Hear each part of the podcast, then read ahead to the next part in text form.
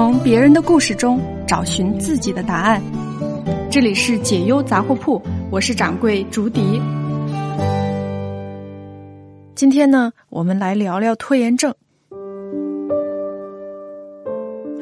一位姑娘来信说：“她说每次明明为自己要做的事情留出了大量的时间，却总是拖到最后一刻才动手。无数次斩钉截铁的告诉自己，我一定要如何如何。”却一次又一次的拖延，哎，就是不想干活这千古难题该如何破呀？看到这个问题啊，我真是无地自容。掌柜，我就是一千年老拖把，拖的节目都停更了好几期，太惭愧了。不过呢，我多年与拖延症对抗，倒是有一些心得可以跟大家分享分享。我们想想，拖延症是怎么来的呢？其实无非就是三种。第一呢，是担心自己做的不好，所以一直不敢行动；二呢，是事情本身难度过大，或者是需要耗费大量的时间精力，导致难以入手，比如说要开始某个复杂难办的项目之类；第三呢，是事情本身的吸引力不够，导致我们缺乏动力去做，比如说要养成健身、读书的好习惯之类的。任何一件事情啊，从着手去做这个角度来看，都存在着两种力量。动力和阻力。阻力呢，是我们去做一件事情需要克服的成本、付出的资源，包括时间啊、精力啊、行动啊，以及失败的风险等等。动力呢，就是推动我们克服阻力、投入行动的内在驱动力。很显然，当动力高于阻力的时候，我们就会采取行动；当阻力高于动力的时候，我们就会裹脚不前。战胜拖延症。其实就是两个思路：提高动力，降低阻力，或者说双管齐下。有一个简单的方法，能够很有效的降低阻力，提高动力，那就是立刻开始，让自己尽快的进入状态。这听起来就像是一句废话，对吧？你肯定会想，我要是能立刻开始行动，我还是拖延症吗？嗯，还是举个例子吧。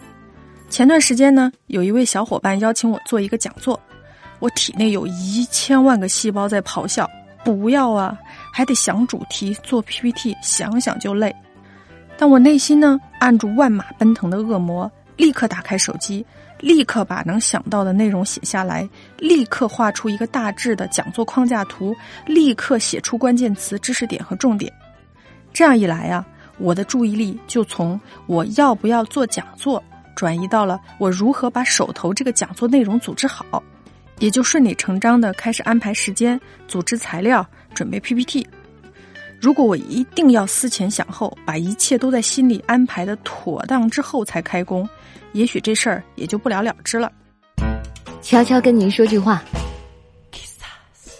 微信搜索“个人发展学会”，您就能加入互动成长社群，享受到免费的成长干货。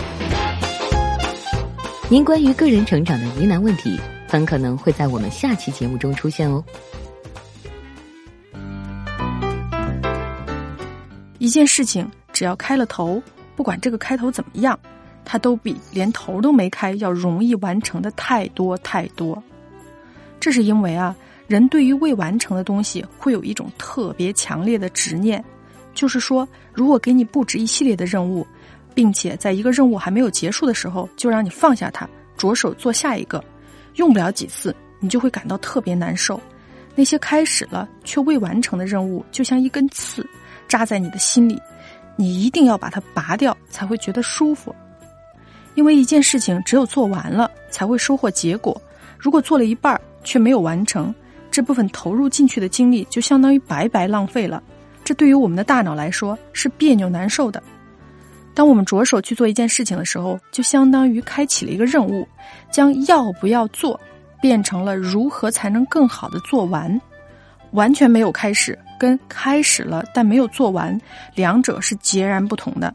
前者呢，让我们心安理得的浪费时间在筹划、思考、权衡、做准备，尽管实际上我们只是把执行的时间再往后拖延。后者呢，则会逼迫我们用尽办法。去把这件事情完成，结束这种悬而未决的状态，这样才能让我们安心。喜欢看书的人，家里的书基本上不会整整齐齐的码在书架上，而是床头柜、书桌、厕所三三两两的散落在各个地方，这样才能随时随地随手抓出一本书来读。简单说就是简化一切步骤，让自己时刻保持一种状态，随时可以开始执行，进入开始的状态。要写作，只要有灵感，随时就把它记下来，哪怕你刚洗澡出来。想做饭，就多走几步去超市，哪怕你还没想好要做什么，先去逛蔬菜区，再慢慢考虑。不要让自己的思维阻碍了自己的行动，该做的时候就不要想太多。这样不但可以高效的完成许多任务，也可以大大的减少我们在生活中因为种种积压和负担而产生的烦恼、焦虑和纠结。好了，今天的节目到此为止。如果想要看到更完整的文字版的资料，欢迎关注微信公众号“个人发展学会”。我们下次见喽！